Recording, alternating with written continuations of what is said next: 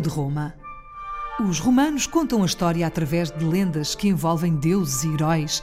Reza a lenda que dois irmãos, Numitor e Amúlio, queriam ser os reis de Alba Longa, uma região na península de Itália.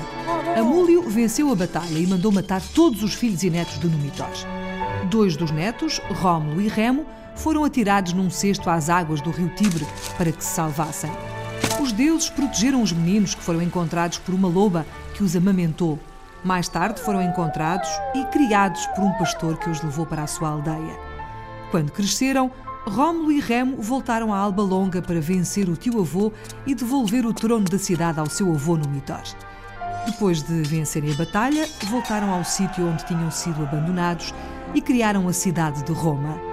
Como eram gêmeos, nenhum deles era o mais velho e por isso tiveram de ficar à espera de um sinal dos deuses para decidir quem seria o rei. Rómulo foi o primeiro a receber. Apareceram-lhe seis abutres e por isso foi aclamado rei. Depois, a Remo, apareceram doze e também o aclamaram rei porque lhe tinham aparecido mais aves. Então, Rómulo chateou-se com Remo e decidiu matá-lo. Passou a ser o primeiro rei de Roma, fundado no ano 753 a.C.